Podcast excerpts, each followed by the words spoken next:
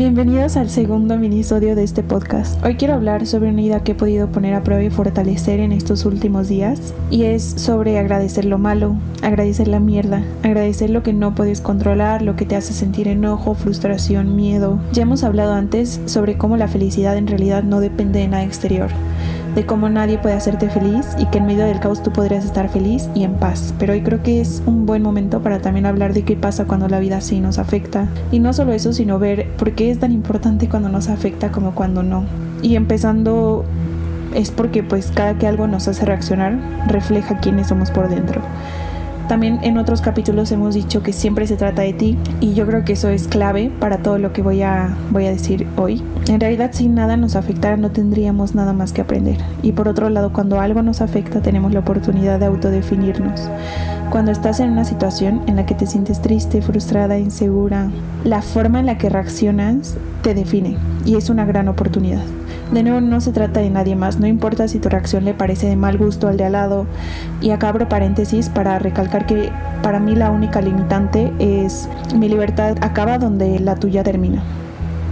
Fuera de eso, ¿qué importa lo que piensen los demás? Si tú sientes y sabes que estás dando lo mejor que puedes dar, eso es en realidad lo importante. En esos momentos de crisis es cuando puedes saber si estás dando lo mejor de ti, si la forma en que reaccionaste te hizo sentir bien, si hay algo que puedes mejorar, eso es lo importante. Ahí está tu verdadero poder. Tú sabes quién eres mejor que nadie y creo que es importante no condenar las cosas que nos afectan porque nos hacen ser quienes somos, nos hacen crecer. Así que si te pasó algo malo, no lo condenes. No dejes que te limite, no lo veas como un castigo del universo y no seas víctima de la situación. No regales tu poder a la circunstancia.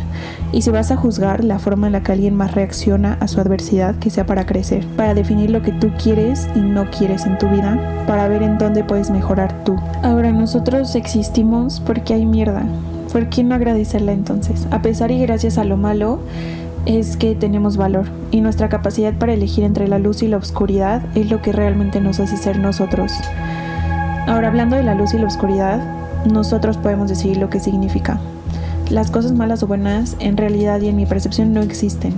Y de nuevo abro aquí el paréntesis de no limitar la libertad de los demás, pero en general solemos calificar algo malo cuando nos afecta y algo bueno cuando nos beneficia pero las cosas no siempre son blanco y negro y hay cosas malas que nos pueden enseñar cosas muy grandes, hay cosas malas de las que surgen oportunidades buenas y entonces lo malo realmente no, no termina siendo malo la mayoría de las veces. Ahora, si hay algo que te está afectando, y lo comento porque sé que nos han hecho estas preguntas, eh, si hay algo que te está afectando y no sabes cuál es la mejor manera de reaccionar, lo que yo podría decirte y la forma en la que al menos yo trato de lidiar con, ese tipo de situaciones es primero identificar el ego. El ego es lo que, lo que tú quieres, la forma en la que quieres que se den las cosas. Eh, si no salieron como querías y eso te afectó, en realidad es tu problema y tú deberías trabajarlo. El no quiero o quiero nos quita energía. Ahora, el prefiero es diferente. Yo prefiero muchas cosas, pero acepto también cómo es la vida. Acepto que no siempre todo será como yo lo planeo, como espero. Y si voy más al fondo me doy cuenta de que si quiero que las cosas salgan de una u otra forma es porque amo. Debajo de mis caprichos hay amor. Puedo identificar ese amor en la adversidad, esa primera causa, y adaptarlo a la situación.